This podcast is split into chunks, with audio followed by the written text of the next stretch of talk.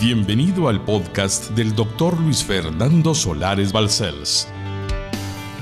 Es nuestro anhelo que su vida sea impactada y transformada a través del siguiente mensaje.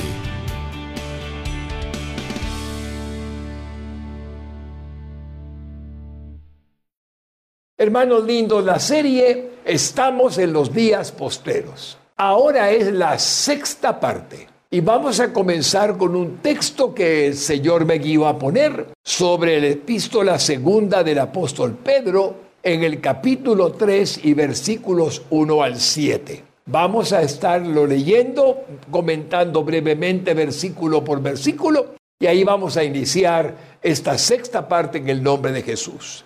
Dice así el texto sagrado, segunda de Pedro 3, versículo 1.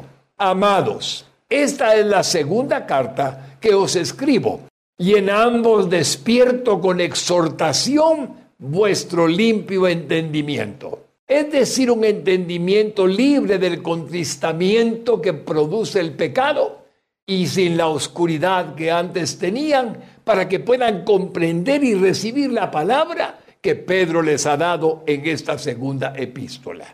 Versículo 2 para que tengáis memoria de las palabras que antes han sido dichas por los santos profetas y del mandamiento del Señor y Salvador dado por vuestros apóstoles. Se refiere a la palabra de Dios antiguo testamentaria y nuevo testamentaria. Por lo tanto, está en el fundamento de la fe cuando los exhorta a que memoricen las palabras de la Santa Biblia que hoy tenemos para nosotros también. Versículo 3. Sabiendo primero esto, que en los postreros días vendrán burladores, andando según sus propias concupiscencias, practicando el pecado continuarán en sus prácticas pecaminosas y para justificarse deciden no creer que la segunda venida del Señor es real y que se aproxima. Es una decisión para esconder en su concupiscencia lo que ellos quieren seguir haciendo, diciendo, no creemos que Él vuelva. Parece ser que se aplica más a estos tiempos la palabra que en aquel tiempo también fue aplicada. Versículo 4, diciendo, ¿dónde está la promesa de su advenimiento? ¿De que Él volverá significa? Porque desde el día en que los padres durmieron, todas las cosas permanecen así como desde el principio de la creación. Imagínense lo que están diciendo. No están al tanto de lo que está pasando precisamente en el mundo a su alrededor como ahora estamos tan distraídos y tan atendiendo lo que es indispensable que a veces no nos damos cuenta que el mundo está cambiando, pero no para bien, sino para mal. Y por eso dicen que permanece igual desde el principio de la creación. ¿Cómo pueden decir eso?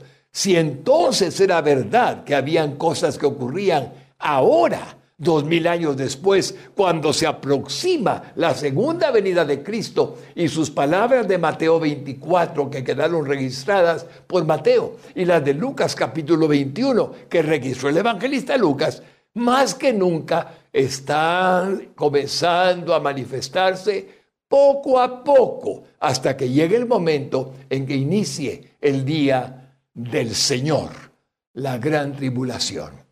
Ahora vamos al número 5. Estos ignoran voluntariamente, es decir, porque quieren, no quieren oír la verdad, que en el tiempo antiguo fueron hechos por la palabra de Dios los cielos y también la tierra que proviene del agua y por el agua subsiste. Se está refiriendo Pedro a que no puede ser que ellos no conozcan del libro de Génesis, del Antiguo Testamento, donde el Padre revela cómo fue la creación del mundo. Y si esto lo aplicáramos al momento actual, trasladándolo dos mil años después, algunos ni siquiera piensan que hubo creación, sino que hubo evolución. Se parece un poco. No es que Dios nos creó todo, es una evolución. ¿Ven cómo se aplica a la realidad de un mundo que si no cree que hay un creador que se llama Dios, bendito sea su nombre, ¿a quién temen? A nadie.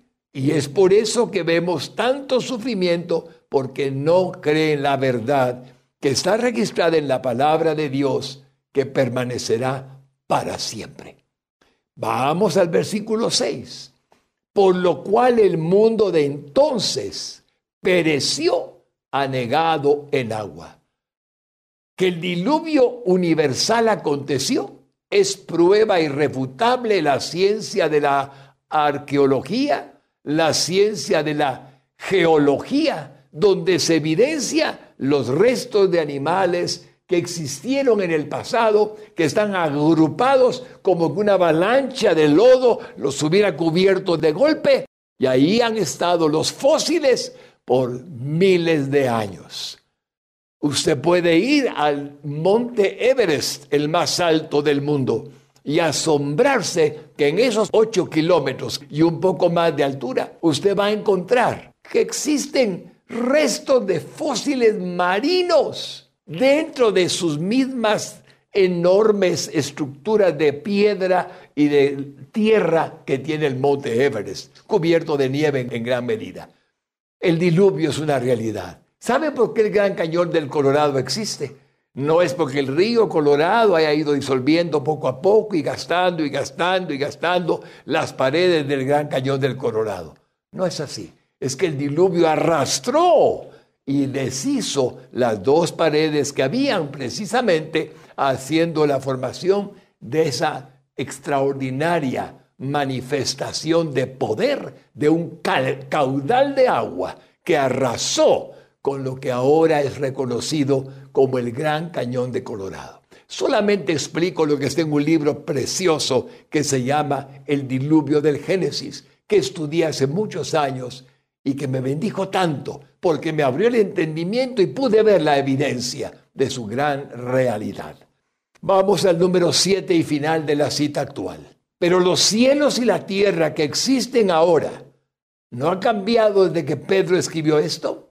Están reservados por la misma palabra. Dios los tiene reservados por su poder, guardados para el fuego en el día del juicio, el día del Señor y de la perdición de los hombres impíos cuando Dios juzgará a cada uno según sus obras. Esta descripción de fuego, como dice el texto, es espantosa. Ya vimos en la primera epístola que Pedro dice que los elementos ardiendo se fundirán. El concreto se fundirá, se hará ceniza, como les conté de Sodoma. En la ciudad de Sodoma, lo que queda son montículos de ceniza, porque fueron consumidas por el fuego a una temperatura espantosa cuando vinieron desde el cielo aquellas piedras de azufre ardiente que consumieron todo cuanto existía. Sabemos la historia de Sodoma y Gomorra. Ahora, ¿a qué se refiere cuando dice para el fuego en el día del juicio? Bueno, es una descripción del día del Señor en el juicio final. La pregunta es, ¿será como fue en Sodoma? Con azufre que cae del cielo y eso consume esa realidad que dice el Señor hasta volverlo todo ceniza? ¿Será acaso una segunda opción? ¿Una guerra nuclear que hace que todo se haga igual, ceniza, se deshaga? Usted sabe que la guerra nuclear tiene temperaturas espantosas y hay tantas bombas nucleares que es capaz el hombre de destruir al planeta. No dije tres veces en una ocasión, sí lo dije. Pero ¿sabe cuántas veces he leído que puede ser destruido el planeta Tierra por las explosiones de las bombas atómicas, hidrógeno y más? Diecisiete veces. Suficientes armas para destruir a todo el planeta. Combustión de calor espantoso de muerte y destrucción. ¿Qué es eso? Es el juicio, el día del Señor. Pero al final la gran alegría de mi corazón para su corazón es que Dios no quiere que ninguno perezca en ese infierno de fuego que vendrá. Y por ello ha dicho, vayan y prediquen mi evangelio a toda criatura.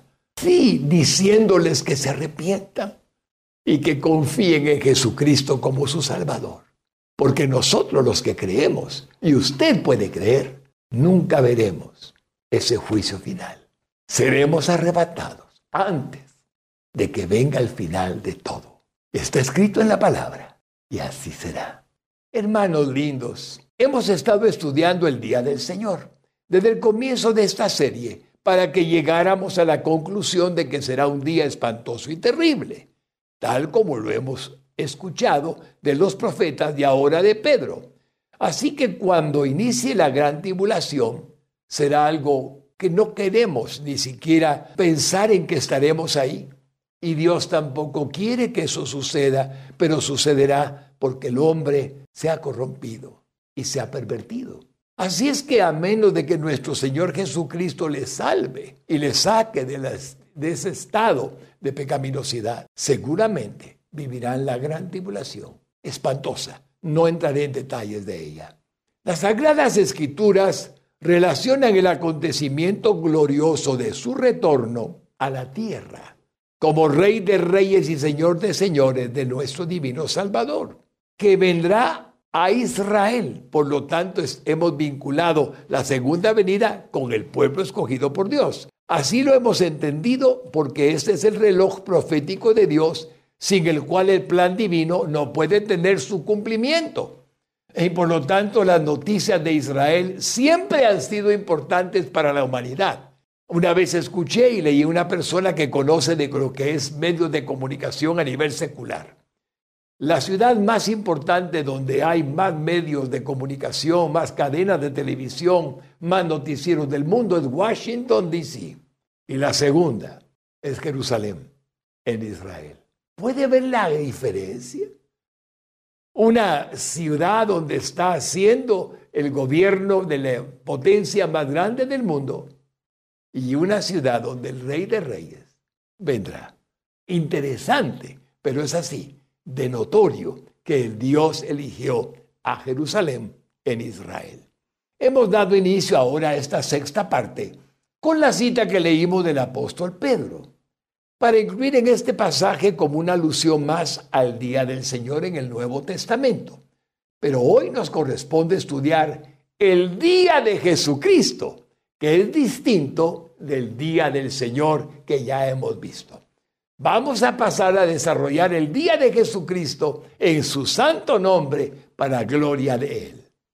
Veamos el día de Jesucristo ahora y notaremos que las diferencias son extremas con respecto al día del Señor que ya hemos visto. El día de Jesucristo es un término característico del Nuevo Testamento que se encuentra en pasajes como los que voy a mencionar en un momento. La intención de esta serie es separar para nuestro entendimiento el día del Señor y el día de Jesucristo. Un día de juicio y un día de confianza y esperanza y de fe en lo que el Dios eterno ha prometido que se cumplirá. Son dos diferentes días para gloria de Él. Miremos Filipenses 1:6. ¿Qué dice ahí?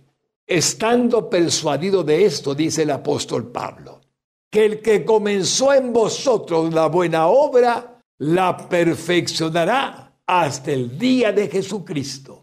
Pueden notar que la perfección es la culminación en el día de Jesucristo de nuestra bendita salvación. Ahí está escrito que ese día será perfeccionada. Mire ahora, Primera de Corintios 1:8. ¿Qué dice Pablo a los Corintios y a nosotros? El cual os confirmará hasta el fin nos mantendrá delante de Él hasta el final, para que seáis irreprensibles. ¿Pero cuándo? En el día de nuestro Señor Jesucristo. No habrá huella de pecado. No, no habrá nada que sea todavía un obstáculo para la pureza y santidad que Dios dará a sus elegidos, tal como lo dice el texto sagrado. Oiga Primera de Corintios 5:5 5, para aquellos que están haciendo algo que quizás no es más que un pecado, aunque tengan ya el conocimiento de la salvación. Algunos me han preguntado, ¿será que se salva, pastor? Aquel que siendo cristiano comete un pecado. Voy a darle la respuesta brevemente en Primera de Corintios 5:5, bíblica.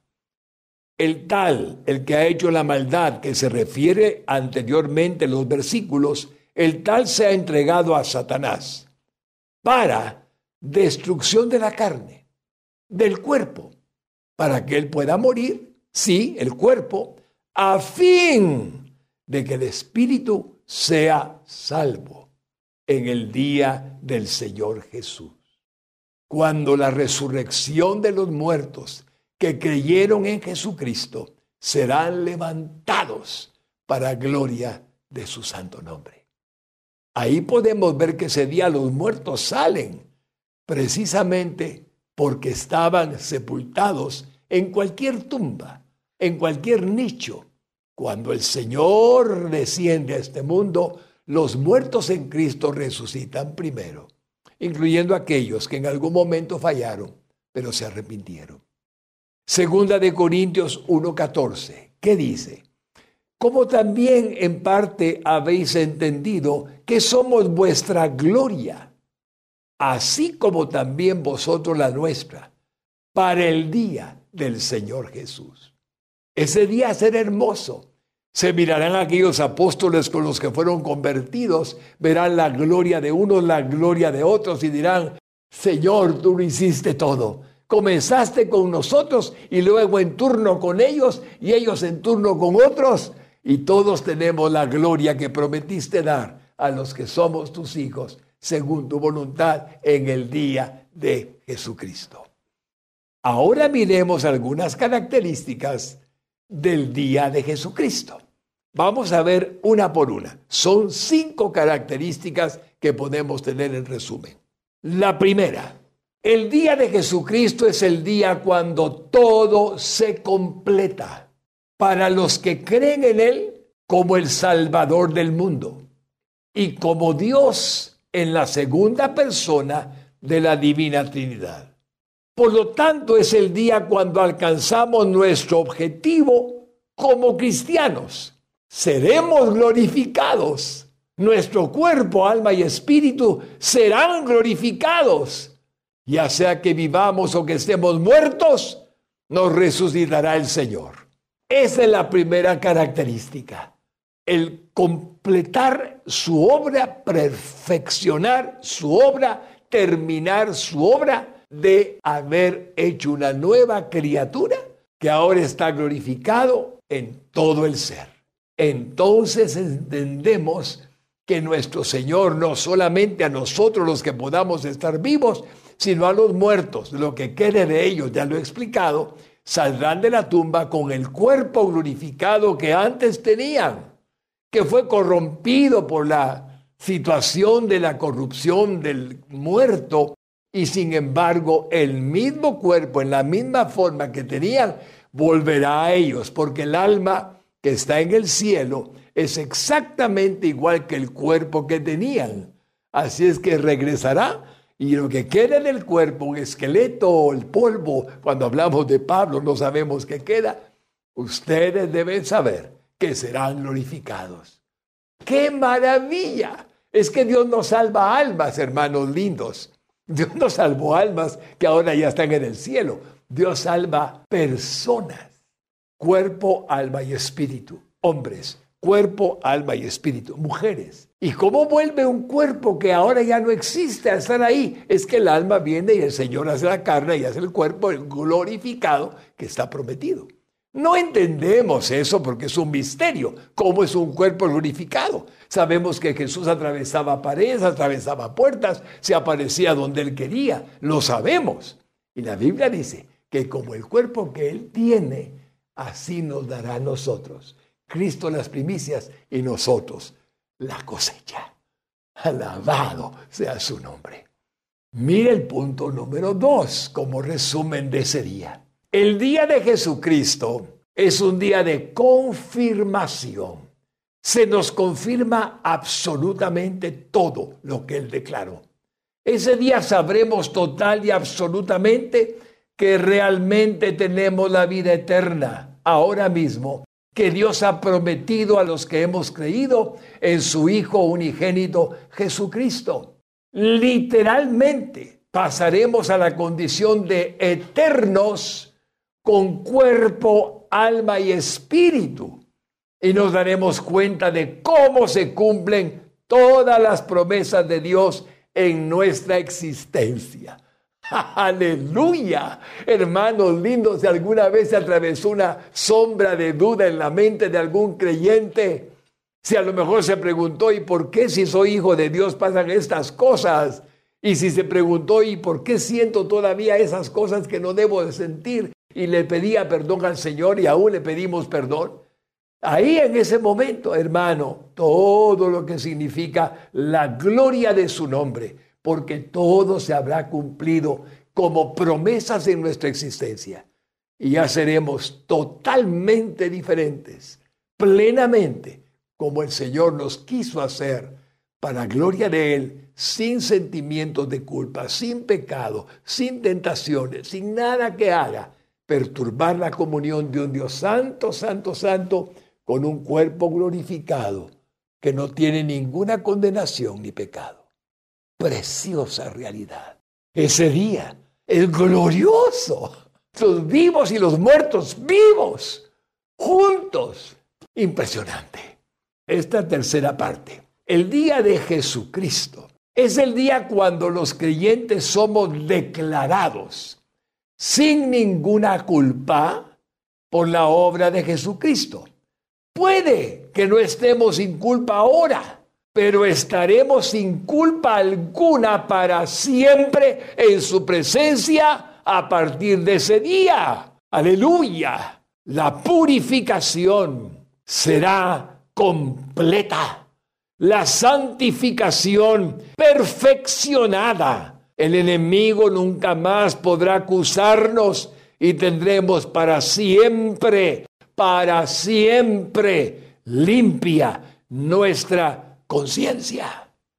Aleluya. Si alguno de ustedes me mira y dice, pastor, entonces esas ideas y pensamientos y cosas que a veces me quitan el sueño, que me siento arrepentido, que me pongo a llorar, que el acusador me dice y que siento carga, nada de eso existirá en el día de Jesucristo porque será todo perfeccionado ¿Se da cuenta lo que usted va a hacer?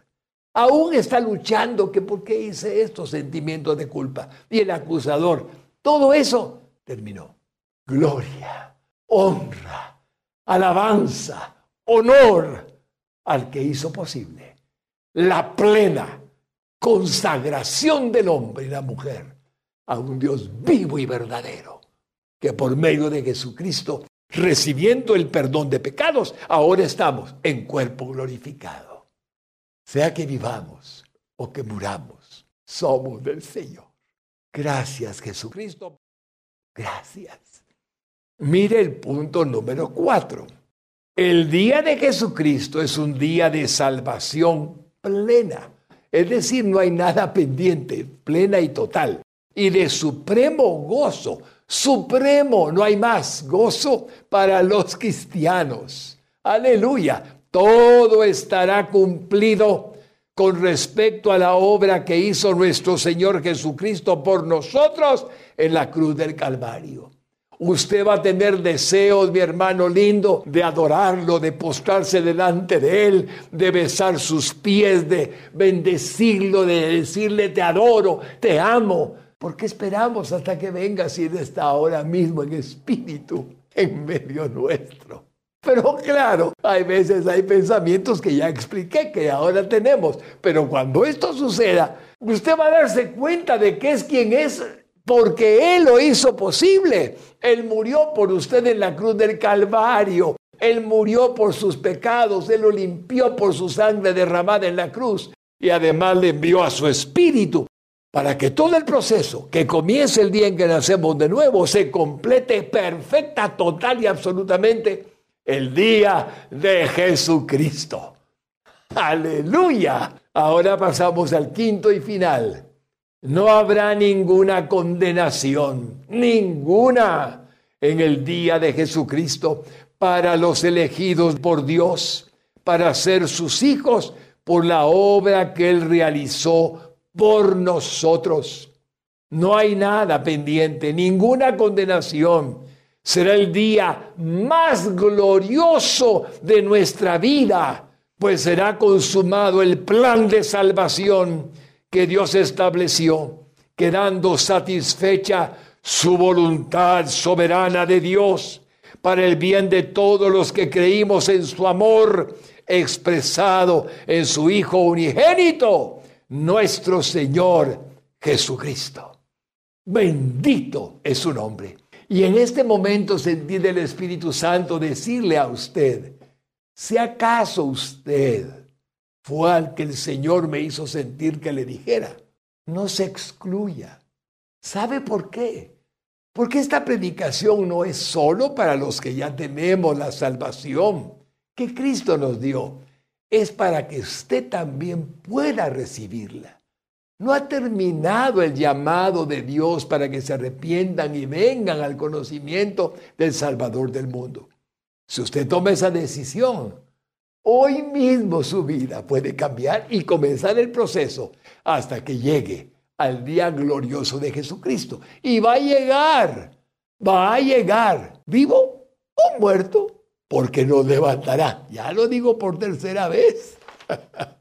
y así pasamos al punto número uno.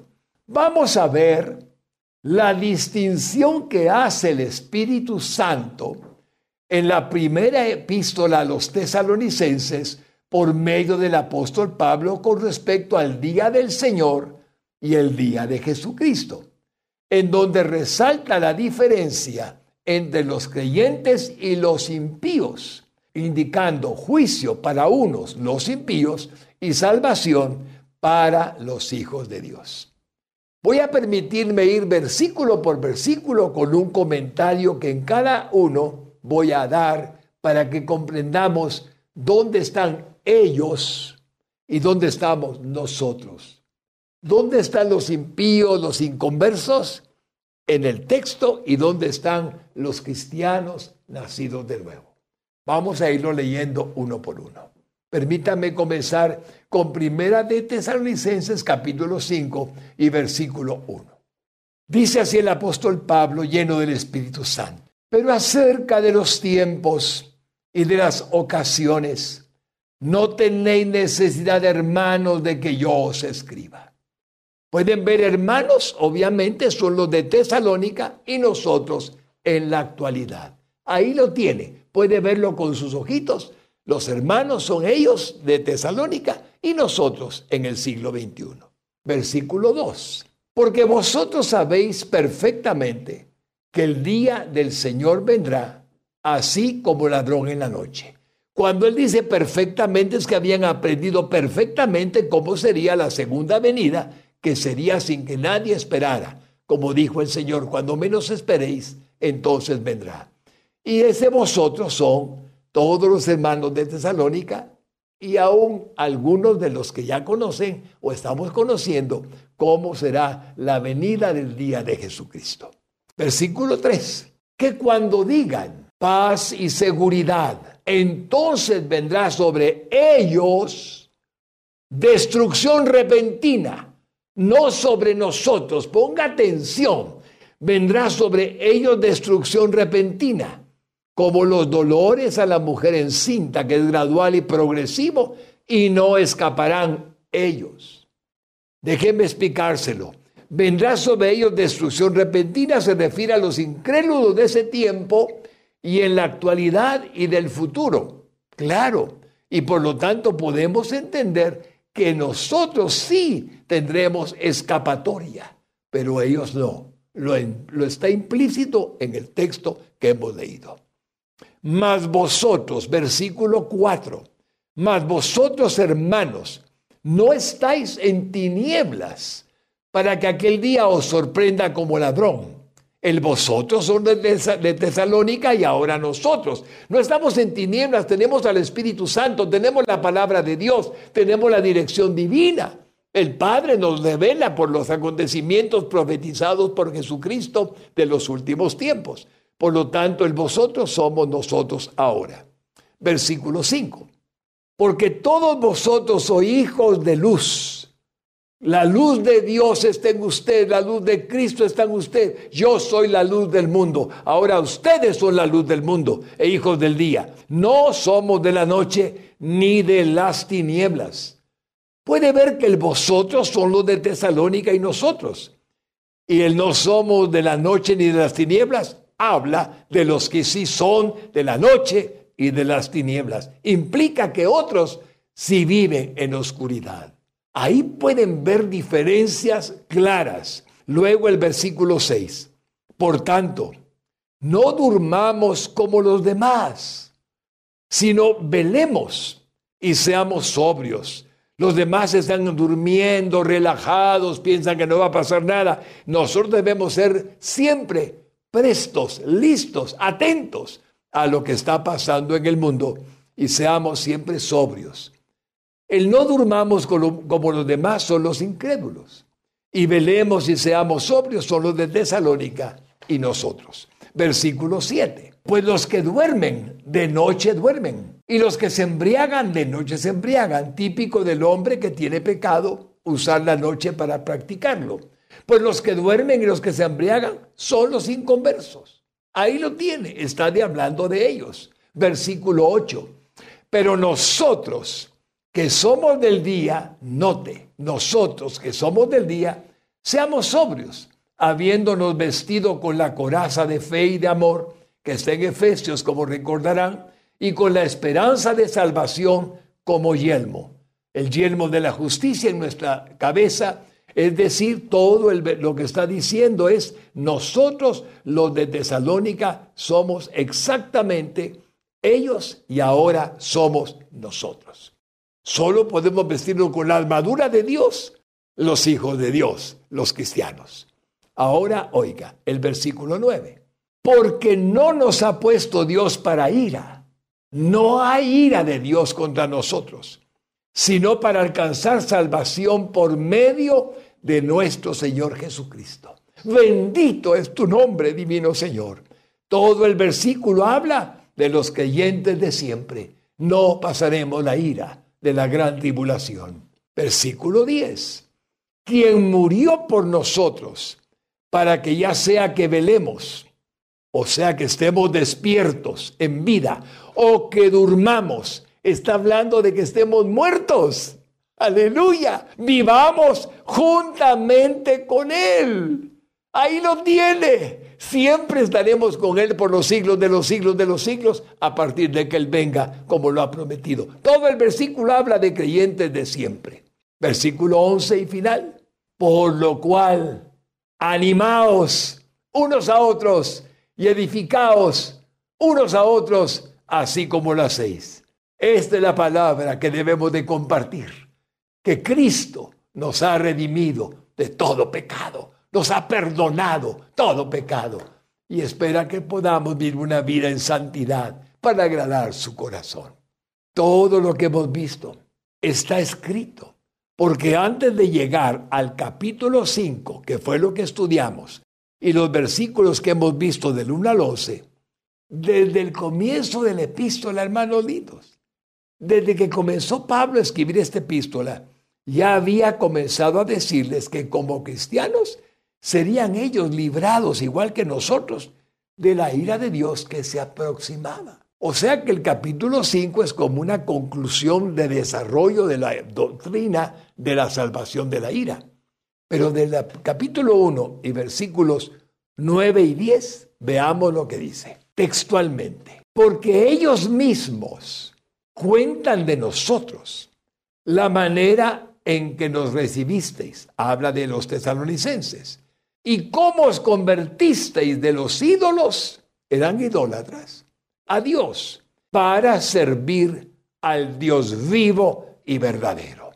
Esto es hermoso de entender que todos pasamos por un proceso en el que ellos también se encontraron, adorando lo que no es digno de adoración, pero después el Señor nos convierte y nos convertimos verdaderamente.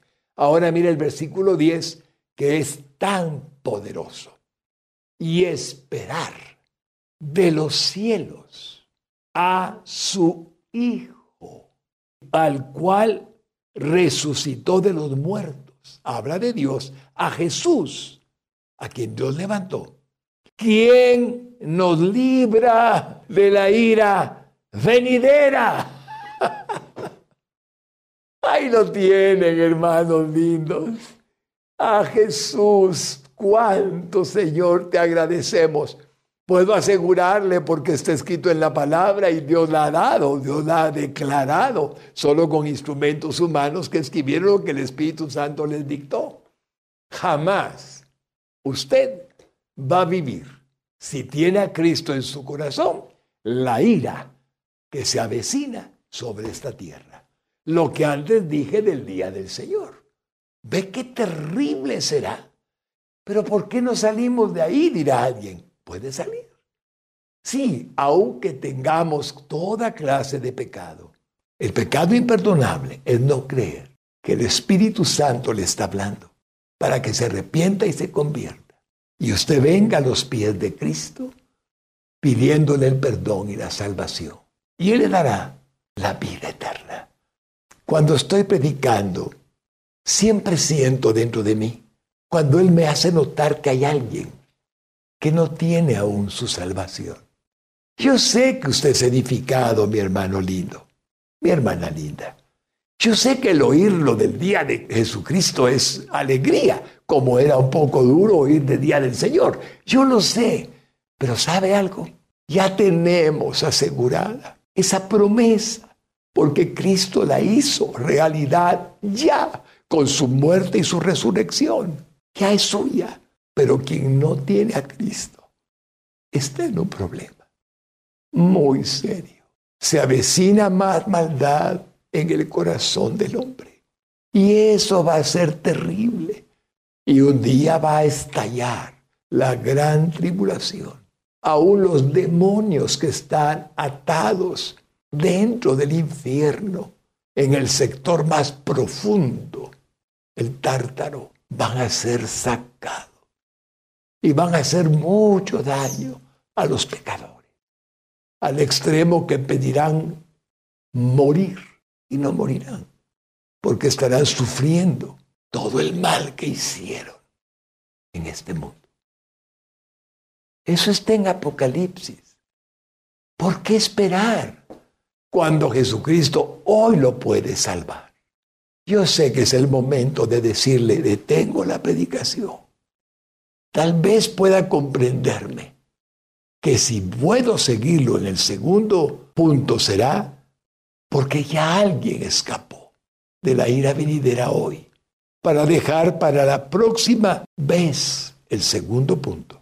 Hermano, le gustaría ver antes de que haga la oración qué dice el punto número dos y luego hago la oración. Muy bien.